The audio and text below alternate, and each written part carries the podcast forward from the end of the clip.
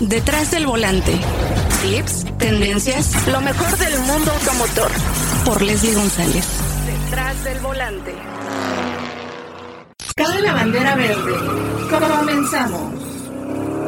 Amigas y amigos de Detrás del Volante, pues vamos a platicar ahora. Ya tenía tiempo que no platicábamos con Alfonso Chiquini, el director de marketing de Volkswagen, porque bueno, hay muy buenas noticias y nos han tenido con muy buenas noticias últimamente. Me encantó, manejé el nuevo T-Cross que está fabricado ahora en la India. ¿Cómo estás, Alfonso? Mi querida Alex, me da mucho gusto saludarte. Oye, muy contenta y aparte me gustó mucho este nuevo diseño ¿no? que tiene el T-Cross, una de las SUVs también muy exitosas porque nos estabas comentando que son seis SUVs que están teniendo en el mercado y ya tuve la oportunidad de manejar todas. T1, Taos, Taos, ¿no? Que bueno, ha sido también un éxito. Nibus, que también ha llamado mucho la atención y creo que este vehículo también tenía que renovarse y sobre todo tener algo muy atractivo, ¿no? Una motorización diferente y explícanos un poquito qué hicieron, qué, tantos cambios tiene. A ver, uno de los cambios más importantes es la incorporación del motor turbo cargado. Sabíamos que necesitábamos traer algo todavía mucho más potente en el tema del desempeño.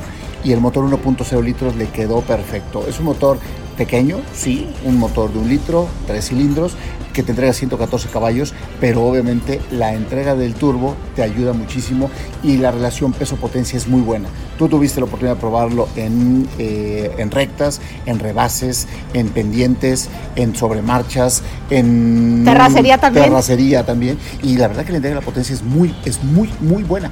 O sea, es muy buena, te da esta sensación de manejo muy dinámico, te, da también esta, seguridad de poder acelerar y de poder ir mucho más adelante. Pero algo muy importante es que esto no está peleado con consumos, esto no está peleado con, eh, con, con, tu bolsillo, y lo cual aquí tenemos un consumo muy bajo. Estamos hablando que tenemos 17 kilómetros por litro de manera combinada, pero en condiciones a lo mejor un poco más... Eh, más reales, si te vas por ejemplo en una carretera como la que venían, en donde vienes a 3.000 revoluciones, si eres un poco dócil con el piecito, podrás lograr a lo mejor por arriba de los 20. Si te vienes atascando un poquito, como tú comprenderás y como luego acostumbras, pues a lo mejor vendrá un, poco por abajo, pero bueno, es, es, el, es el, precio de, sentir más el desempeño, ¿no? Que a mí me gustó mucho, Poncho, porque lo manejamos a bajas velocidades también, porque bueno, nos tocó un poquito de tráfico, ya sabes, lo complicado aquí en las, en las carreteras de, de la República Mexicana, desde, veníamos desde México hasta Oaxaca, una ruta interesante, eh, bastante tiempo para que pudiéramos manejarlo y todavía nos falta el regreso, ¿no? Que eso también es importante mencionar que bueno, es un vehículo que también cambia en dimensiones, eh, sobre todo para la gente que va en la parte eh, posterior, ¿no? Que eso es un vehículo muy orientado a la familia, eh, un vehículo que también buscan muchas familias en cuanto a, al precio, porque sabemos que también México se rige mucho por el precio, porque a mí llama la atención, muchas preguntas son, oye, a ver, ¿por qué no traen este, este auto con motor turbo o por qué no lo traen con más equipamiento, ¿no? Y bueno, tú nos has platicado mucho porque tú eres Tú, tú, configuras todos los vehículos y no es fácil, ¿no? Y bueno, esta plataforma ayuda mucho, por eso se fabrica en la India. Mira, dos temas. Primero, sí creció, creció eh, su longitud, crece también la altura, lo cual beneficia en cajuela y en la segunda fila. Hace que las personas que van en la segunda fila y, y lo que necesitas guardar en el compartimento de equipaje sea mucho mayor. Esto también viene concatenado a la plataforma MQB, que es esta plataforma que la verdad a nosotros nos brinda una cantidad de beneficios impresionantes, ¿no? La distancia entre ejes se mantiene, lo cual también se mantiene muy bien eh, la, la, maniobrabilidad del vehículo. Entonces, en la parte de, de, del, de, la conducción y en la parte de la habitabilidad interior hay cambios importantes, hay cambios muy, muy, muy importantes. Y aquí lo que sí te puedo decir es que en el caso de SUVs no hemos escatimado en cubrir y en cumplir los cuatro pilares estratégicos a los que nos hemos comprometido.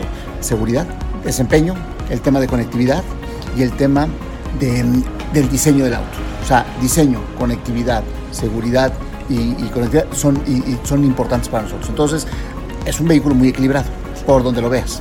¿no? Buen desempeño, con mucha seguridad. Bueno, cinco estrellas de Latin NCAP. No todas nuestras SUVs cuentan con la máxima calificación en seguridad. Conectividad, hay conectividad que no encuentras más que en vehículos superiores o, competidores superiores, como puede ser Wireless App Connect, Wireless Charging, tenemos pantalla de 10 pulgadas, Digital Cockpit, este, o sea, Está muy bonito, ¿eh? Me encantó el panel de instrumentos digital, muy limpio, pero aparte muy fácil de, interpretar, porque luego es como complejo, ¿no? Ves, muchos, ves muchas cosas. Algo que sí te voy a ser muy sincera, que me, me, costó acostumbrarme, fue a la, a la pantalla que todo es touch, que todavía estamos muy acostumbrados al volumen así de repente de, de, agarrar una, una perilla. Entonces eso me costó un poco de trabajo, pero creo que bueno, es cuestión también de acostumbrarte, ¿no? Y el aire acondicionado, qué bonito también. Ah, completamente digital, ahora, ahora touch. Pero mira, en el tema del volumen, sí, eh, me, han, dicho, oye, es que ¿por qué no le ponen la perilla? Pero es que en el volante lo tienes. O sea, ah. ¿para qué te andas estirando si aquí en el volante... Por costumbre. Por costumbre. Pero, pero aquí lo tienes en el volante. Un volante nuevo, más deportivo, forrado en piel. Y en un botoncito aquí le subes y le bajas. ¿Para qué te andas estirando? No, aquí lo tienes rapidísimo. Es un tema de costumbre, pero es un tema de evolución. Si tú le preguntas a las nuevas generaciones, ellos están habituadas a estas nuevas eh, tendencias y es un cambio generacional que estamos teniendo. Exacto, bueno, lo he visto eh, bueno, con el consorcio, ¿no? Con, obviamente con sus marcas hermanas, pero me llamó mucho la atención y aparte me gustó mucho cómo está configurado, pero aparte el diseño muy pues el lenguaje de diseño está orientado a Taos, está orientado también a Nibus, que bueno, Nibus me encantó, fue un vehículo que yo creo que mucha gente estaba ya esperando, que estuvo, ¿no? También en lista de espera, que bueno, obviamente por este tema de la pandemia, que todavía tenemos que ser un poquito pacientes, todavía. pero creo que... no, por mucho, pero todavía. Exacto, eh, pero creo que eh, pues han hecho todo, ¿no? Todo por los clientes para que tengan esta, estas opciones y renovaron, como dices todas sus SUVs y eso es importante para que la gente pues tienen una para cada estilo de vida.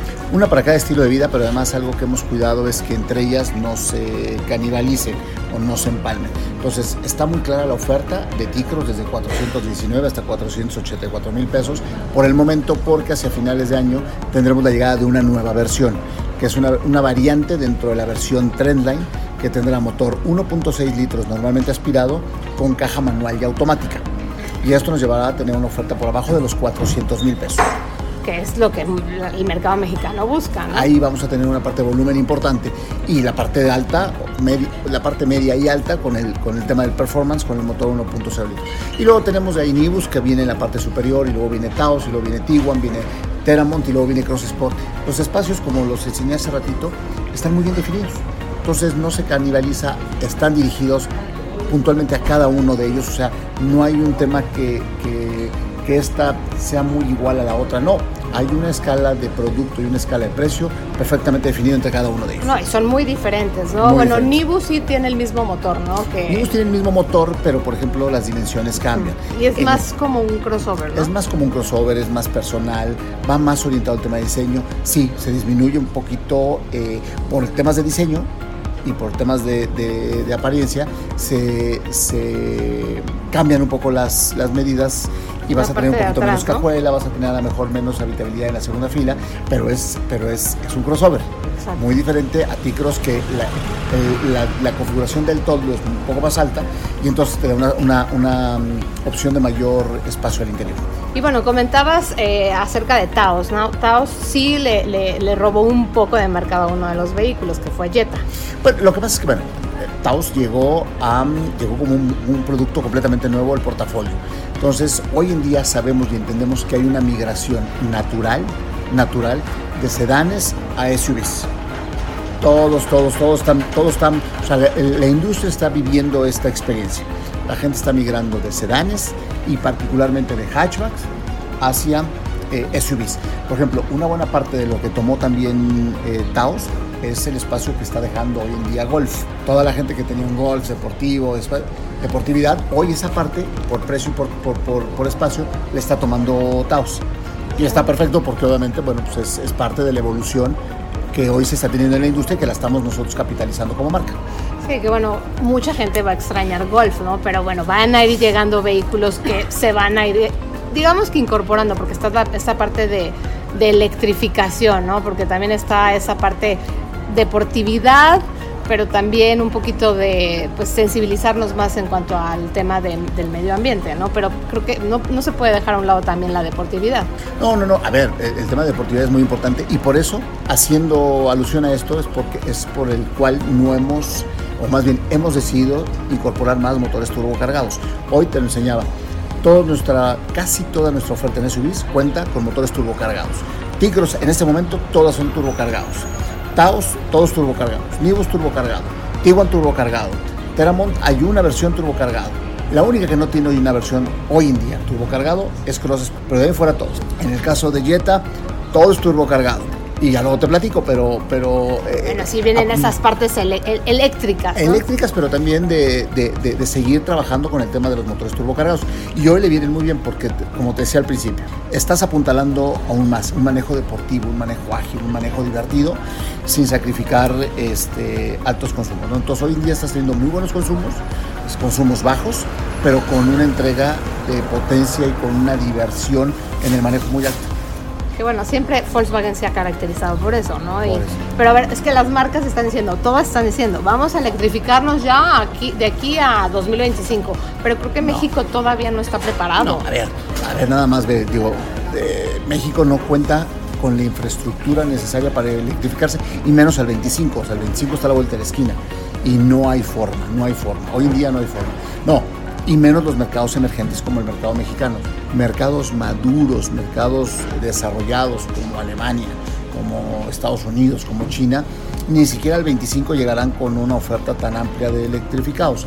Pero sí estamos trabajando, al menos como grupo, en ir desarrollando más vehículos eléctricos. Hoy tenemos ID3, ID4, ID5, acabamos de presentar ID Boss y vienen otros IDs y esto es parte de la oferta y estos van a ir poco a poco incorporándose en los mercados en los que se puedan ir incorporando. México está contemplado, pero un poco más adelante, como Brasil y como la India y como otros mercados que obviamente pues, van a tener que esperar un poco más de tiempo para poder recibir toda esta oleada, porque además no solamente es tener la posibilidad de recibirlos, sino que sean accesibles y que te ofrezcan una, una experiencia a bordo. Porque para qué te doy un ID4 ahorita si, este, si no vas a tener dónde cargarlo, si vas a sufrir. Y, entonces estamos, con, estamos trabajando en crear toda esta experiencia de, de movilidad en torno a nuestros vehículos eléctricos. Que todos quieren llegar, ¿no? Por ejemplo, a Acapulco, quieren, es que yo me quiero ir a Acapulco, quiero ir directo, eh, que no, no, no, quiero pararme, ¿no? Pues todavía no puedes, ¿no? Pero mira, güera, yo creo que aquí lo más importante es,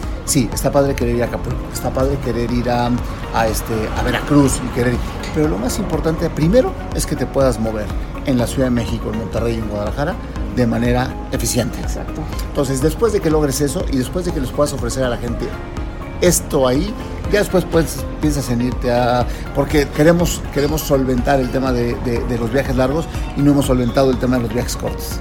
Sí, es un tema muy, muy importante. Yo he estado hablando de infraestructura en mi podcast y en el tema de la, esta nueva ley de movilidad que mm. creo que estamos en pañales en muchos aspectos. Muy. exigentes con las marcas, pero creo que no se le ha exigido al, al a todo el gobierno, ¿no? Obviamente en estos temas para traer eh, vehículos como los que quisieran traer ustedes, porque obviamente tienen vehículos muy, muy atractivos para el mercado mexicano, ¿no? Y Poncho, una, una pregunta obligada porque me, me, la han estado insistiendo, ¿no? ¿Cuándo llega ID Boss? Ya, ¿cuándo llega? Mira, ID Boss no estará bajo la responsabilidad de vehículos de pasajeros, la trae vehículos comerciales, pero tengo entendido que estará por ahí del 2024. O sea, estará este año, me parece que estarán ya circulando los primeros y después Estados Unidos ya tendrá ahí una ofensiva importante y después ya estamos contemplados otros mercados. Pero nuevamente, también, aunque lo hagan los, los, compañeros de comerciales, mientras no se pueda ofrecer, pues la verdad que va a ser complicado. Pero estamos trabajando en que en el momento en el que se decida traerlos es porque ya tenemos una infraestructura para que verdaderamente puedas vivir una experiencia a bordo de un auto eléctrico. Ya lo escucharon, no es así de fácil, ¿no? Traer un vehículo. Tiene mucho trabajo y mucho estudio. Mira, de nada más, por ahí hay, hay muchísimas marcas que han decidido traer un vehículo eléctrico, pero Sí, no, no han sido también, bueno, en precio muy, muy alto. Precio muy alto, porque además, lamentablemente nos han dejado toda la responsabilidad a las marcas del desempeño y del performance de los vehículos eléctricos. ¿A qué me refiero? Sí, o sea, es que tú lo tienes que traer a un precio justo, sí, pero si hubiera incentivos, si hubiera infraestructura, si hubiera interés, las cosas serían mucho más fáciles. Porque nosotros como marcas ya dimos cuenta de que sí podemos desarrollar este tipo de tecnologías. ¿no? Ahora tenemos que recibir apoyo para que esto pueda verdaderamente masificarse, que es lo que todo el mundo estamos buscando. Exacto, que bueno, ya vieron, no es una tarea así de fácil resolver, ¿no? Es mucho, mucho trabajo y mucho estudio y obviamente hay que ver también la orografía de México porque hay muchas cuestiones que, que todavía nos hacen falta, eh, por ejemplo también los autos autónomos, ¿no? Ay, es que ya no quiero manejar, ¿no? Pues no, no es así de fácil. No hay muchas cosas, muchas O cosas. si te cambian el sentido de las calles cada ocho días, imagínate, vuelves loco un vehículo autónomo. Exacto. Y, y hay riesgo de... no, y no solamente eso, hay que eh, automatizar o hay que conectar las vías, ¿no? Porque los vehículos autónomos trabajan a través de, de- una infraestructura de conectividad muy importante que hay que trabajarla, ¿no? Entonces, este, son muchos, todavía muchos assets, assets que hay que trabajar, pero ahí vamos. Pero como industria vamos y como marca estamos apuntalando todo lo que sea necesario para poderlo hacer lo más pronto posible. Muy bien, Poncho. Pues la verdad ha sido un placer. Me gustó mucho manejar eh, T-Cross. Me encantó ver a Marion de regreso también. Pues, estuvo con nosotros en la prueba. Eh, yo creo que también es muy importante esta, este acercamiento siempre, ¿no? Porque no podemos estar lejos de, de los autos, no podemos estar también, obviamente también como comunicadores y como tú como director necesitas también esa retroalimentación de parte de nosotros, ¿no? Ya urgía, ya urgía y bueno, estamos encontrando los, estamos buscando y encontrando los momentos para podernos ver y este y bueno, pues ahora fue un extraordinario pretexto para vernos con la prueba de manejo del nuevo Ticros. Pues muy interesante, entonces ya lo saben, va a llegar una versión mucho más accesible, pero pues la verdad es que está muy bien el precio, desde 419 mil pesos hasta 484 84,900 ahorita. Entonces, muy, muy bien el- el- para- enfocado para el mercado mexicano, sobre todo por el precio. Pues te quiero agradecer mucho, Gracias, Alfonso Miles. Chiquini. Gracias, Les, como siempre. Es director de marketing de Volkswagen, así es que ya lo saben, vayan a conocer el nuevo T-Cross. Tenemos una cita cada semana para que seas mi copiloto y conozcas más de los autos que llegan a México. Sígueme en Instagram, arroba detrás del volante por Leslie y léeme en la revista Líderes Mexicanos. Nos vemos en el siguiente episodio. Disfruta tu auto al máximo.